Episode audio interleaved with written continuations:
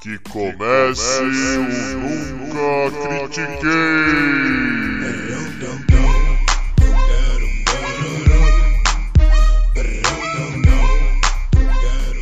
Boa noite, bom dia, boa tarde. Bem-vindo a mais um episódio do podcast esportivo embasado não jornalístico e zoeiro. Eu nunca critiquei. Eu sou Maurício, the host with the most. O seu Luca Doncic deste episódio. E comigo, o meu LeBron James de hoje, o Arthur Bindi. Como é que você tá, Bindão? Eu tô excelente, Maurício. Eu tô excelente, porque o que tá me trazendo paz agora vai me trazer noite sem sono. Vai começar os playoffs, Maurício. É isso aí, galera. Play playoffs da NBA. Finalmente nós vamos tratar só de esporte, porque problemas com o coronavírus a NBA não teve. Então, cara, vamos começar direto, vai? Vamos falar da, da melhor série, a nossa visão, do leste, que é Pacers contra Miami. Bendão, me diz por que, que a gente achou essa melhor. Cara, vamos lá. Primeiro, porque são os dois times que estão ali na meiuca competindo por posição na tabela, né, no leste. Então, na teoria, o 4 e o 5 são os dois times mais equilibrados nesse momento. E por um milhão de elementos extra quadra que tornam tudo isso muito mágico. E esses elementos se chamam Jimmy Butler e TJ Warren. Cara, TJ Warren foi a sensação da bolha da NBA. O rapaz se tornou o Michael Jordan lá dentro. Médias de 39 pontos por cerca de 5 jogos. Ele estava absolutamente imparável, intocável, uma máquina de pontuar. O Pacers vinha recuperando os jogadores, ou seja, o céu era o limite para o Pacers. O Brogdon voltando para a titularidade, o Ladipo voltando. Gente estava aqui olhando e falando assim: nossa senhora, esse time do Pacers vai ser difícil de parar.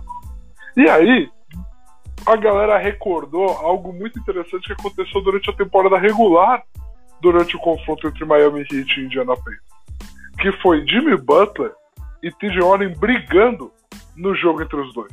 E Jimmy Butler conseguindo fazer TJ Warren ser expulso do jogo em que eles disputaram. Só na base da provocação, da experiência de Jimmy Butler, que é um jogador que Maurício e o fã talvez saiba aqui, eu admiro muito. Eu sou muito fã do Jimmy Butler, eu sou um Jimmy Butler believer, né? E eles tiveram a oportunidade de se enfrentar já na bolha. E amigo, o Jimmy Butler fez um inferno na vida do TJ Warren. Foi a pior partida do TJ Warren na bolha. E aí agora é, de um lado, um tentando provar que ele é sim um franchise player, que ele é sim um cara para ser respeitado, que não vai ser um TJ Warren do nada marcando pontos que vai ofuscar a estrela dele, e do outro tá um cara que foi desacreditado, não foi considerado um grande cara de rotação. E, galera, TJ Warren foi trocado por dinheiro pelo Phoenix Suns, por Indiana Pacers. Ele foi basicamente mandado embora. Então, assim, é um cara querendo provar quanto ele vale, contra o cara tentando provar quanto ele vale, mas em prateleiras completamente diferentes, eles não se gostam. Ah, eu quero, Fora que os dois times são bons, são legitimamente bons. Quem passar dessa série passa mais forte. Quem passar dessa série vai ser um adversário que no leste os dois times do topo, Bucks e Toronto, não vão querer pegar. Não, exatamente. É, que nem você falou, por exemplo, de um jogador aí, o Jimmy Buckets. O nome dele é Jimmy Buckets, entendeu? Porque, mano, o cara joga pra caralho, começa por aí. Mas algo que você falou que é muito importante. O time que ganhar aqui, ele vem mais forte, ele vem mais calejado, ele vem mais cabreiro, ele vem do tipo, mano, eu não, eu, eu não passei para chegar aqui. Eu tive que conquistar o meu lugar aqui. Então, se alguém quiser ganhar de mim, vai ter que conquistar também. Entendeu? Então, pra mim, vai ser tipo aquela. Vai ser tipo. Todo jogo vai ser uma guerra, entendeu? Vai ser aquele, aquele tipo de série que vai estar tá no jogo 2 indo pro, pro pra overtime e você falando, esse jogo vai decidir essa série, no jogo 2.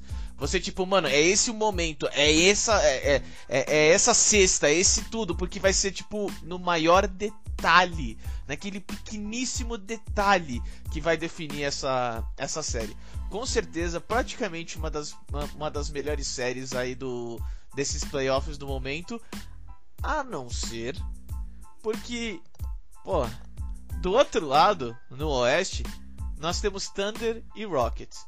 E como a gente estava falando aqui, se pá tem um jogador nessa série que ele tem mais do que uma chip on his shoulder. Ele, ele não quer só, tipo, provar que as pessoas estavam erradas. Ele quer provar praticamente pro mundo do basquete que eles estavam errados. Traz, traz detalhe aí, mano. Vamos lá, vamos lá. Então, vamos lá. No Oeste, essa é a série que a gente definiu que é a melhor série, que é Houston e Thunder. Isso é uma brincadeira do destino tão incrível, esses dois times se encontrarem. Porque para quem não, não. Quem tá aqui porque falou, malandro, tá sem esporte competitivo de verdade, eu vou assistir a NBA. Eu vou contar para vocês o que aconteceu. Oklahoma City Thunder e Houston Rockets entraram numa troca na intertemporada, aonde Chris Paul foi mandado para Oklahoma por Russell Westbrook. Russell Westbrook é a cara da história da franquia Oklahoma City Thunder. Ele é a cara da história da franquia. Ele sangrou aquela camiseta, ele deu tudo que ele podia dar, e quando o time decidiu, falando, ok, nós vamos entrar em reconstrução e rebuild, você, a gente vai te trocar para um time que você queira. E ele foi mandado para Houston, que é para jogar com um dos melhores amigos dele, James Harden. E aí onde eles iam formar a dupla dinâmica, onde eles seriam imparáveis. E no Thunder, no Thunder a gente teria o velhinhos Chris Paul, que é o jogador que a gente estava comentando sobre ter um chip on his shoulder, sobre ter o que provar. Chris Paul foi trocado de Houston como o jogador já velho, um jogador que não renderia o que poderia render, com um contrato gigantesco que ninguém gostaria de absorver. Porque ele não agregaria tanto assim para a idade dele por quanto ele ganha. E ele foi pro elenco do Thunder, que todo mundo olhou pro elenco e falou: esse elenco é completamente disfuncional, as peças não vão encaixar. Tem bons jogadores, mas assim, é um Chris Paul que quer sair, é um Danilo Gallinari que tem um ano de contrato só, ou seja, provavelmente ele vai tentar ser trocado. É um time que não vai chegar nada em lugar nenhum. E malandro, o Chris Paul entrou nesse vestiário e falou assim: Eu vou ensinar vocês a ganhar. Aí a gente vai jogar um basquete inteligente, a gente vai jogar um basquete que as pessoas não vão querer nos enfrentar. Billy Donovan, treinador do Thunder, deu show, foi eleito, agora saiu a votação, co-treinador do ano ao lado do treinador do Milwaukee Bucks, Mike Budenholzer. Os dois ganharam o mesmo número de votos, porque eles pegaram esse time com novatos que não eram sexy em nenhum aspecto na reserva, nenhum aspecto e, malandro, eles competiram. E eles competiram para valer. E Chris Paul tá jogando muita, muita, muita bola. Chris Paul voltou a ser All-Star. Chris Paul voltou a ser o cara que todo mundo olha e fala assim: esse é o armador puro de basquetebol. Que a gente tava com saudade. Sem ser o chutador de três, sem ser o cara que só pensa em marcar ponto. Está incrível. E esse cara enfrentar Houston, que foi o time que falou: você não serve mais. Uh, uh, eu quero isso. Eu só queria que tivesse torcida para esse jogo. Só isso.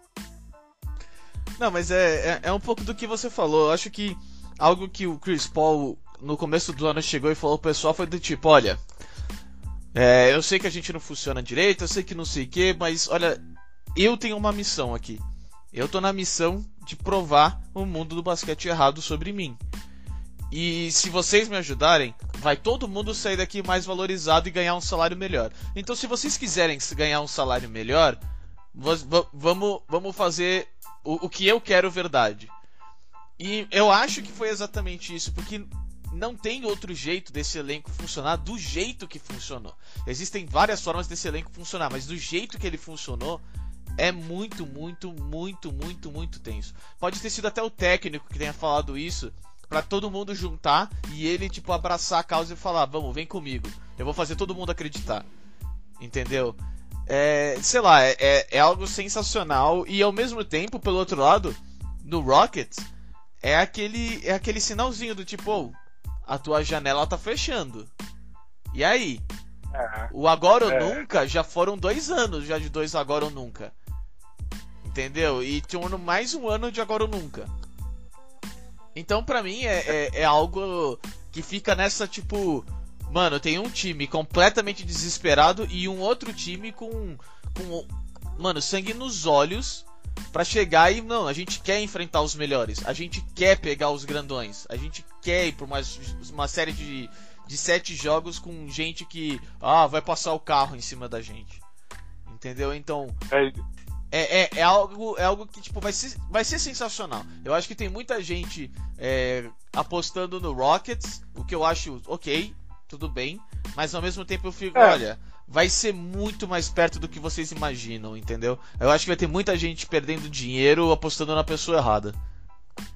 é, mas eu acho que assim, apostar em qualquer um desses dois times nessa série é loucura. Não dá. O Rockets, ele tem algo a provar esse ano no que você falou. É agora ou nunca faz dois anos. E ele só agora ou nunca de novo. O Rockets, esse ano, jogou todas as fichas em jogar um basquete sem pivô. Ele olhou e falou assim: Amigo, a gente tá tentando jogar bola de três e jogo rápido e o estilo Mike D'Antoni há muito tempo, mas a gente tá tentando mesmo. A gente nunca abriu mão de um pivô, a gente nunca. Vamos, vamos. E eles apostaram todas as fichas e montaram um elenco que basicamente joga todo aberto, ninguém é grande, nós vamos, ser, nós vamos ser mais rápidos que vocês, nós vamos ter mais volume do que vocês, e isso por si só vai te destruir. E amigo, eles obtiveram ótimos resultados. Assim. É um confronto de estilos, é o que eu falei aqui. O Chris Paul trouxe o basquete do armador antigo de verdade. E o Rockets joga o primor do novo basquete. Rápido, ágil, sem a porradaria. É, é um confronto de estilos, é um confronto de egos, é um confronto de narrativas e eu tô louco pra ver. Com certeza. E, e já que você tá louco pra ver, o que você não tá louco pra ver lá no leste? É, eu não tô louco pra ver Milwaukee Bucks e Orlando Magic, né? Pelo amor de Deus. O time do Orlando Magic, eu acho que é o melhor time no papel a não render nada em muito tempo. Joga muito mal o time do Orlando. Contra um time do Bucks que, com toda sinceridade, não tem ido bem na bolha, mas é Yannis Antetokounmpo, é o mesmo elenco que era antes, na temporada regular, e o Orlando, além de tudo, tá sem o Jonathan Isaac. Lesionado, coitado desse garoto. Ele vem numa evolução e ele se machuca. Ele vem numa evolução e ele se machuca. Coitado dele. Mas o Jonathan Isaac seria um cara ideal para marcar o Yannis. E o Orlando perdeu ele. É... Acabou. Não tem série. Desculpa quem torce por Orlando Magic. Eu sinto muito. Talvez com toda a instabilidade do Milwaukee Bucks, Orlando roube um jogo aí. Mas eu não vou perder tempo assistindo. Essa que é a verdade. Não, isso certeza. É o que você falou, tipo, o Orlando. O Orlando Magic é, pare- parece aquele time que tá na eterna rebuild, sabe? Todo ano ele tá numa rebuild temporária, sabe? Não. Não The Process, que nem o Philadelphia passou. Mas sabe, aquele time que, olha, a gente vai ser contender todo ano e ao mesmo tempo a gente vai ser medíocre todo ano, sabe? E, e- e esse é o problema. Co- Como acreditar nesse time, entendeu? Tipo, perto de, por exemplo, um 76ers, um Celtics, um Bucks, que tá tudo na mesma, na, na mesma conferência. Um, um Raptors, que mesmo perdendo o Kawhi, ainda é um super contender. Entendeu? Então, tipo, o que eu acho dessa série é assim: o Giannis aparecendo pra jogar, o resto do time não precisa jogar bem. Ele tem total controle dessa série sozinho. O Orlando pode jogar um, ganhar um jogo se o Giannis quiser descansar? Pode. Mas esse é o esquema. Se o Giannis quiser descansar. Se ele achar que, ah, esse jogo eu não tô afim de, tipo, ganhar pra valer, foda-se, eu, eu pego o próximo. Entendeu? Então eu acho que, até mesmo se tiver al- alguma. talvez vitória do Orlando, não, não vai ser num jogo interessante, não vai ser, não vai mudar a série, não vai acontecer nada. Vai ser porque o Giannis quis descansar para a próxima rodada. Então, o, o Milwaukee é muito melhor, o Giannis sozinho é absurdamente melhor. E eu acho que ele vai botar essa, essa série no saco dele, no, na bag e já era, entendeu? Vai, vai levar embora. Vai falar, tá, eu faço o que eu quiser nessa série, no momento que eu quiser, no quarto que eu quiser ganhar o jogo, eu vou. Entendeu? Então é, é, é isso que a gente vai. Quem quiser ver, é isso que essa pessoa vai ver. Eu também não vou ver. É isso. Eu não vou, eu não vou ver. O que é diferente das séries que não vão ser tão disputadas. Mas, ó, mas peraí. queremos ver do Oeste. Então, né? no Oeste eu quero falar primeiro porque eu acho que você vai concordar comigo, só que com outra série. Porque assim, uma série que eu não tô nem aí para ver é Lakers e Blazers. Mas eu vou explicar o porquê, porque eu sei que você não escolheu essa. É porque para mim, Lakers e Blazers vai ser um jogo talvez bastante interessante dentro de quadra. Vai ser legal ver o Damian Lillard fazendo o que ele sempre faz todo ano. Mas ao mesmo tempo vai ser aquele jogo, aquela série que eu tô esperando o Lakers ganhar a qualquer momento. Eu tô tipo, tá, o Lakers vai ganhar. Então pode ser divertido assistir. Mas ao mesmo tempo, é, é, como, é como assistir Senhor dos Anéis pela 13 terceira vez, ou Star Wars antigo pela 13 terceira vez, ou Avengers pela 13 terceira vez. É extremamente divertido. Ao mesmo tempo, eu sei exatamente o que vai acontecer e eu não sou mais pego de surpresa. E não vou. Entendeu? Então eu tô só esperando, às vezes, chegar no final, sabe? Alguma vez que eu tô assistindo, eu tô tipo, legal, tá passando na TV, eu vou deixar aí porque é bom. Mas ao mesmo tempo eu não vou prestar muita atenção porque eu sei exatamente o que vai acontecer. E é isso que eu acho que você vai falar da, da, da de uma outra série do Oeste. Ok. Isso que você falou de Lakers e Blazers, cara, eu vou ser obrigado a concordar, Maurício eu vou ser obrigado a concordar. Aqui, pego de surpresa total na curva, no meio do rolê aqui. Mas eu vou ser obrigado a concordar. Porque quanto mais eu analiso essa série, mais eu vejo que não tem como o Blazers ganhar. Não tem. Eles vão tentar. Eles vão tentar porque Damian Lillard é gênio. Gênio. Não tem outra definição porque Damian Lillard é. Damian Lillard entra nos três últimos jogos da bolha, precisando ganhar os três e termina com média de 50 fucking pontos. 50.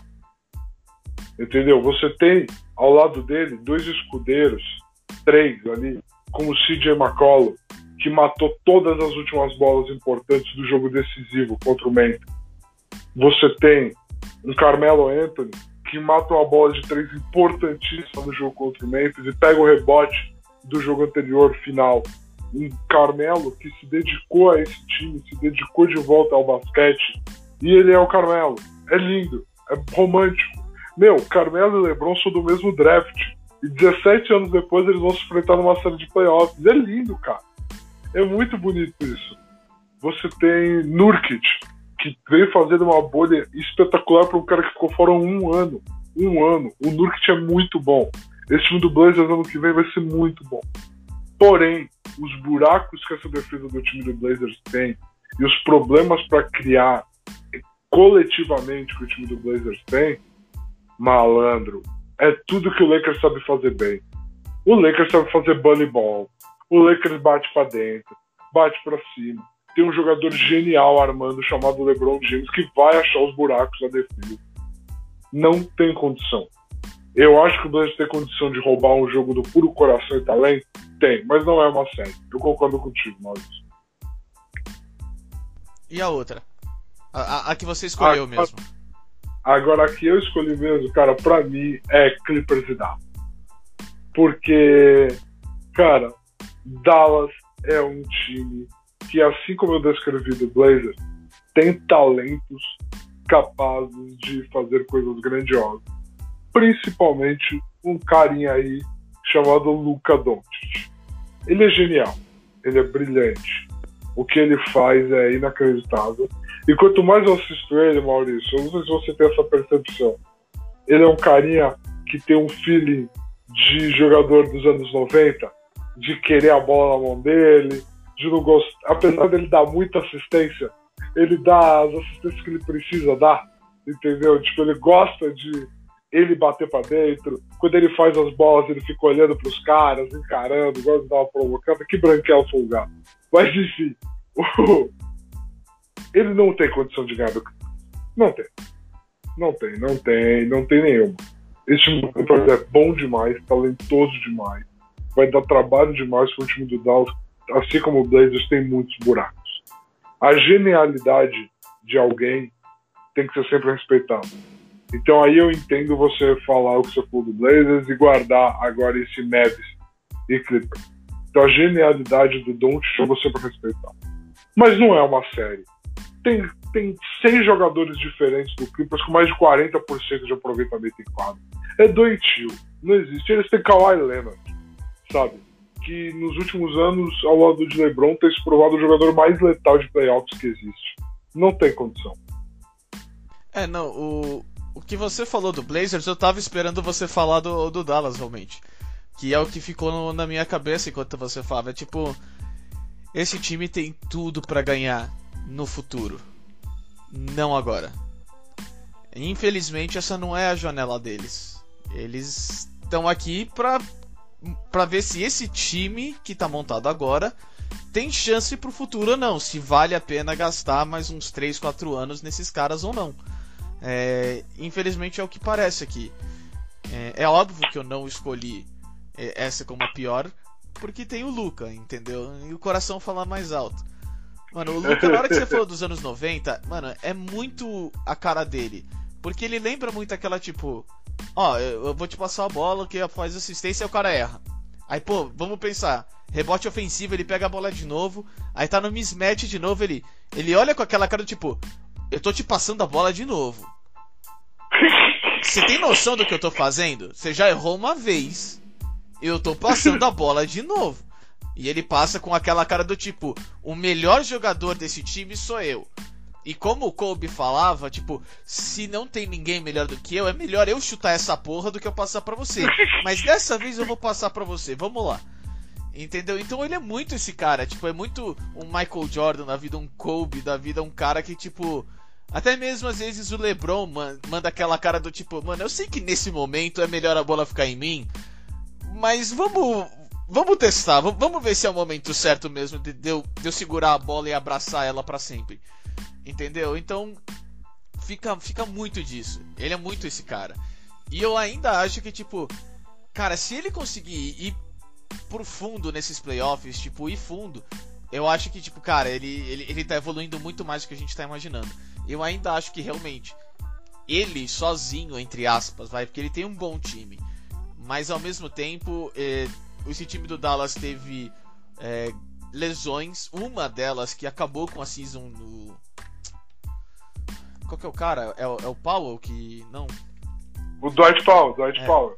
O Powell que acabou com a season dele, ele teve. Sim. Acho que ruptura no Aquiles. Foi isso, não foi? Foi. E então, tipo, pô, ainda mais com a volta desse cara, a gente não sabe como é que vai ser. Então o ano que vem já é um pouquinho do Mike Cognizant. Ele tava jogando pra caralho esse ano. Mas assim, pra caralho, mano. Pô, é sério, mano. É um cara que tava roubando a atenção do Kristaps Porzingis, que era para ser o cara, entendeu? E total. Então fica fica essa coisa, sabe?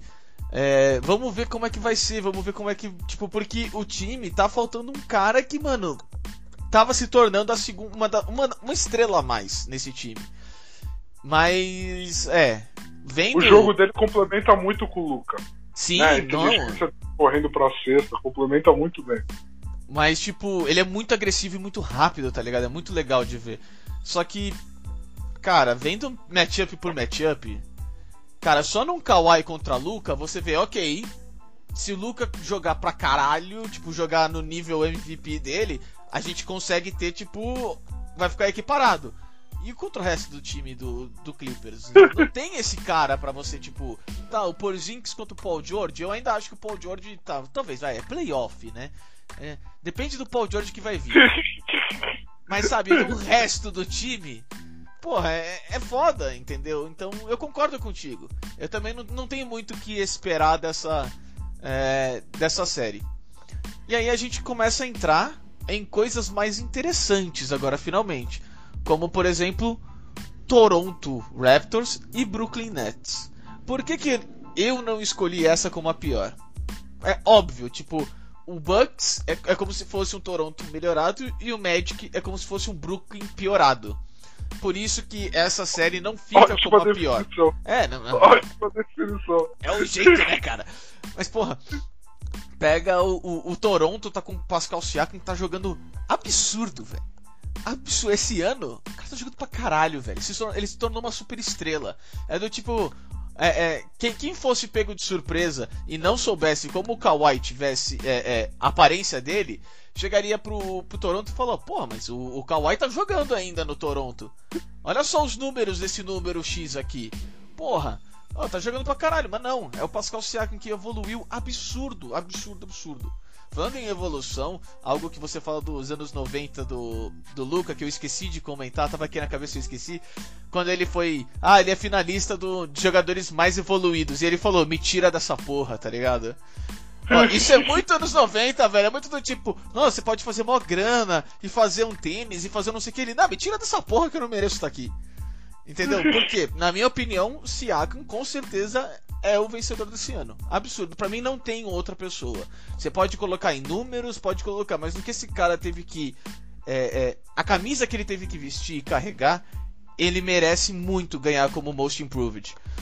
E, e no caso do Brooklyn, é, é- é um time que esse ano eles não estavam esperando entrar nos playoffs. Essa, eles fizeram todas as trocas e tudo pra tipo, não é pra 2020.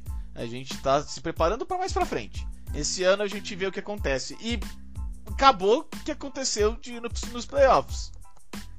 Então, tipo, é o que é, acho que é eu falei no começo, né? Tipo, o, o Toronto é um Bucks um pouco piorado e o Brooklyn é um Magic um pouco melhorado. E só por isso não é a pior do leste.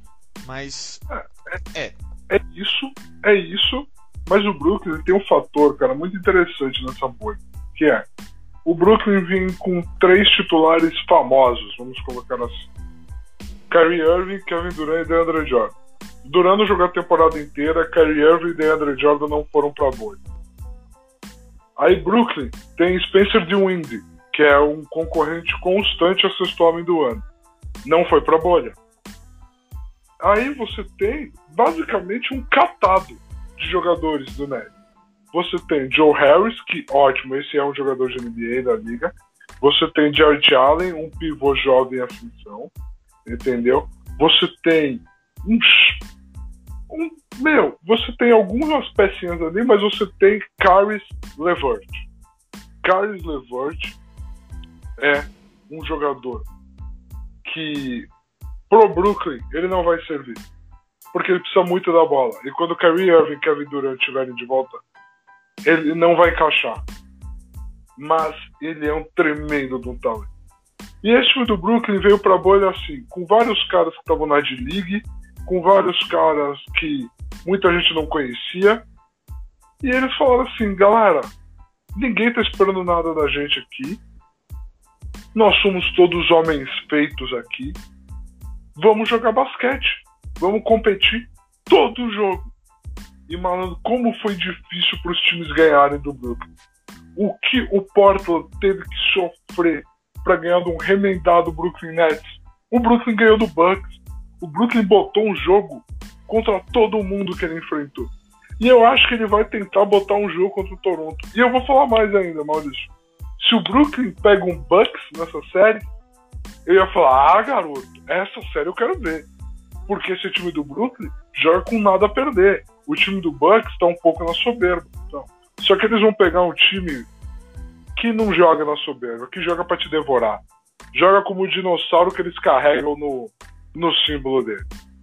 O Toronto, o Toronto joga como o Brooklyn joga, só que com jogadores de outra prateleira de talento. Não vai ter. Não vai ter como. Vai dar Toronto e vai ser. Se o Brooklyn conseguir roubar o jogo é milagre. Vai ser um 4 a 0 com tranquilidade. Só que os jogos serão competitivos. Pra valer. Brooklyn não entrará em quadra derrotado. O Orlando, para mim, no caso, entra em quadra derrotado. Com certeza. E então vamos para a, a não a melhor do leste, mas quase ali, que é Boston Celtics e Philadelphia 76ers. Cara, me fala a sua opinião primeiro. Beleza. Essa seria a melhor série de todos os playoffs se não fosse a lesão de Ben Simmons. É isso que eu falo. Se Ben Simmons não machuca o joelho e estivesse fora, essa seria a melhor série desses playoffs. Porque os Celtics estão numa classificação melhor, Jason Tento é uma estrela em ascensão, é um cara que vai concorrer a MVP nos próximos três anos. Ele é genial, brilhante. Contra um time do Philadelphia 76ers, que é difícil de jogar contra. Eles são encardidos, eles são competitivos, eles têm os matchups, porém não tem vencidos.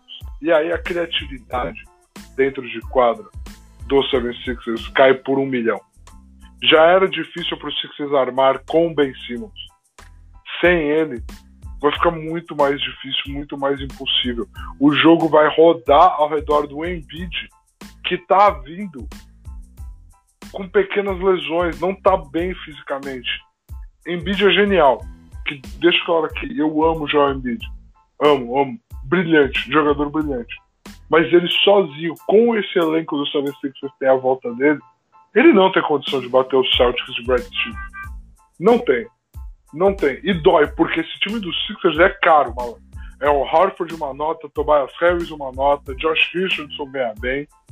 Esse time não tem condição de bater o Boston Celtics de Jason Tatum, Kemba Walker, Jalen Brown e treinado por Brad Stevens. Eu gostaria que tivesse. Vai precisar de um, de um esforço de Hércules do Embiid para eles ganharem dois jogos que seja. E tem condição, tá? Porque o Embiid é esse tipo de talento e com os caras ao redor, o Brett Brown é um tre o treinador do Sixers, é um treinador bom de esquema, mas me dói que o Ben Simmons tá machucado, cara. Me dói, porque sem o Ben Simmons machucado, essa era a melhor série de playoffs disparado. Essa é a série onde aço afia aço. Quem passasse aqui seria o time que ninguém queria ver pela frente. Ninguém queria ver pela frente nos playoffs. É, eu, eu não vejo tanto dessa forma por alguns motivos. Por exemplo, na minha cabeça, por exemplo, pego o Philadelphia. O Philadelphia tem 30 derrotas na temporada. Aí você pega o papel do Philadelphia, você olha e fala, esse time não devia ter 30 derrotas, nem 82 jogos. Entendeu? Tipo, o que aconteceu aqui?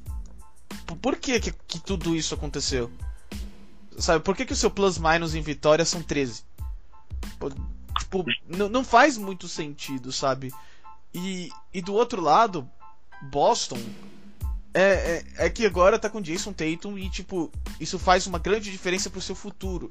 Mas o Boston já vem de alguns anos de, de mano, ter um time super bonitinho, super muito bem montado, mas que chega na hora do vamos ver e pega um time super forte e perde. E, e ano passa ano, vem ano, é a mesma coisa pra, pra Boston. Então, é algo que. É, é, Boston tá parecendo o Toronto da época do DeMar DeRozan, sabe? Que tipo, pô, todo ano é o ano deles e nunca é o ano deles. Sabe? Crítica então, interessante. Então, é, em, em parte, isso deixa interessante essa série. Porque, de um lado, tem um time que tá disfuncional, vamos falar assim. E do outro, é um time que precisa provar já há muito tempo que ele é muito mais sério do que ele tem apresentado. Entendeu? Então isso talvez deixe mais interessante. Ao mesmo tempo, eu ainda olho para Filadélfia e falo, mano, vocês como sexto seed, é, não, não devia ser. Não, não, não era para ser, entendeu? Tipo, desculpa. É, sabe, sexto seed, você esse time, não. É, é tipo, vocês vão, vocês vão acertar algo na off-season, entendeu? Para ano que vem, talvez voltar melhor. Mas não, não, não, tipo, tem algo muito errado aqui, sabe? É, e aí eu acho que Boston vai, vai ganhar essa. É, a próxima série para Boston, sim, vai ser a série da verdade, na minha opinião. Não essa. Justo, justo, justo. A próxima série para Boston vai ser a série onde Boston vai ter que provar que consegue pular esse muro, né? É, acho, acho bem interessante isso que você falou. É, mas é o que eu coloquei. Os Sixers, por não ter o Ben Simmons, nesse momento, não é esse obstáculo que você passa por ele com aquela sensação de caraca, eles passaram por aqueles 76ers. Não. Todo mundo vai olhar e vai falar, beleza, eles passaram, mas eles meio que tinham que passar, né? Porque o Sixers já não funcionava direito e sem a segunda estrela. É isso mesmo, é isso que a gente esperava de vocês. Entendo perfeitamente sua colocação, cara. Eu gosto dessa série, eu assistirei ela, mas porque eu sou fã do Embiid. Porque realisticamente, quando a gente olha para os matchups, a gente sabe que Boston tem que levar isso aqui, né? Exatamente. E é algo que eu acho que até é, é, faz um mirror, entre aspas, do time do Denver e do Utah que tá lá na outra conferência, é a nossa última aqui. Porque eu fico um pouco. O Denver, para mim, é o Boston do Oeste. É um time que muito bem montado, sabe? É um, é um time que já há alguns anos vem batendo, vem enchendo o saco e ao mesmo tempo ninguém coloca eles como tipo serious contender, sabe? E aí você olha, por exemplo, o Clippers ganhou 49 jogos, o Denver ganhou 46. Houston ganhou 44. Entendeu? Você fala, mano, pô, o Denver é um. Deveria estar sendo super considerado como serious contender. Mas por alguma razão esse time não é. Como o, o Boston já há alguns anos. E o Utah, pô, o Utah fez um, um, um, amigo meu aqui, que eu não vou citar nomes, apostar neles como os campeões, entendeu? Como os caras, como não, esse time, não, ninguém dá fé neles, mas eles são um monstro, eles são secure, não lembro as palavras. Mas, tipo, é um time que deveria jogar muito melhor do que jogou. Entendeu? E. E, e, então faz uma comparação legal, entendeu? Tipo, de um lado pro outro. Ao mesmo tempo que eu fico, tá, eu ainda acho que é obrigação do Denver ganhar do Utah. Entendeu? O Utah tem algumas coisas para resolver ainda antes de ser aquele time, tipo, do futuro do medo, entendeu? Como Filadélfia. Mas precisa acertar essas coisas primeiro. Enquanto Denver tá mais acertado ao mesmo tempo que não tem o potencial que o Utah pode chegar. Eu acho que, tipo. É, é, é, é um bom é, é, é, um bom mirror que a gente um bom espelho que a gente terminou aqui no final entendeu é, mas eu ainda acho a obrigação do Nuggets passar dessa série entendeu cara eu concordo 100% com você a obrigação de passar dessa série é a do Nuggets é um ótimo espelho. Você quer ver um espelho mais interessante? É, Utah veio para a bolha sem Bogdanovich, ou seja, veio sem um dos seus titulares, e assim como o Philadelphia está sem um dos seus titulares. E aí, dentro da bolha, Philadelphia perdeu seu armador, Ben Simmons lesionado. Mike Conley, armador de Utah, que vinha jogando bem na bolha, vinha jogando muito bem e estava tornando o time muito interessante, todo mundo querendo ver.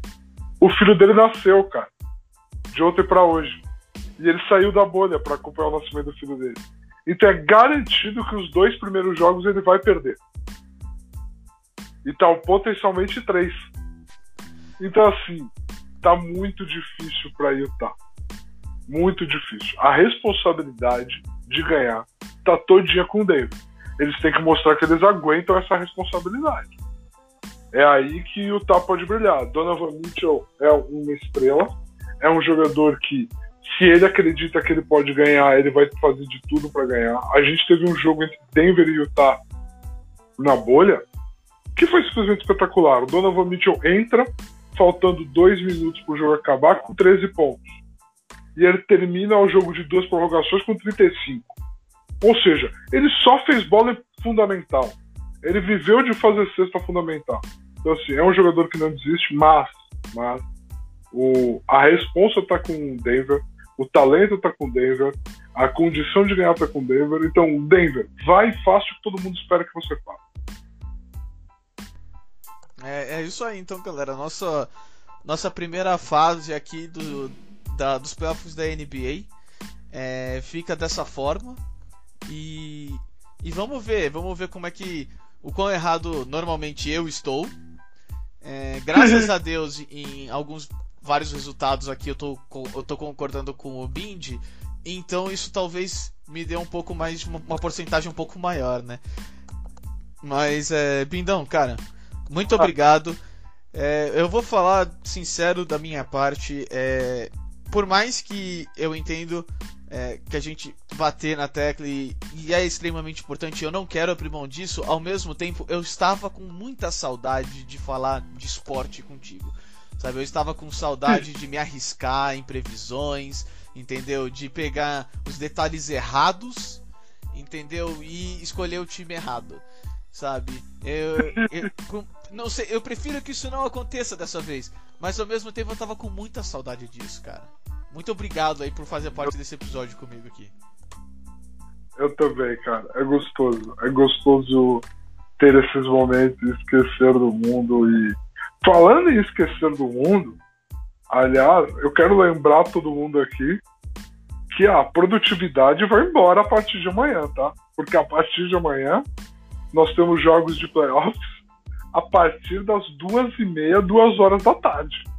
Então, galera, é isso, tá? A vida agora é assistir NBA a partir da tarde.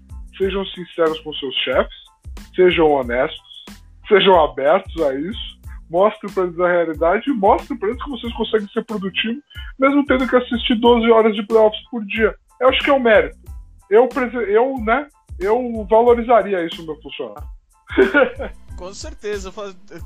Eu, eu, gostaria que vocês chegassem quando alguém fala, nossa, como é que você consegue, tipo, acompanhar esportes, tipo, saber tanto de esportes e ao mesmo tempo entregar todos esses projetos? Você fala, amigão, dois monitores ou TV e monitor, tá? Eu vou, eu vou te ensinar como é que faz. É isso, é isso, perfeitamente. Cara, vai ser um prazer, vai ser uma ótima semana de basquete, vai ser uma ótima semana para a gente ter um descanso e uma paz para nossa cabeça, para o nosso coração, para o fã de esporte ter isso. É isso que a gente está precisando também um pouco. Conscientização, mas também paz. Paz faz bem. É isso, Mauricião. É isso aí, galera. Fiquem em casa e lavem as mãos.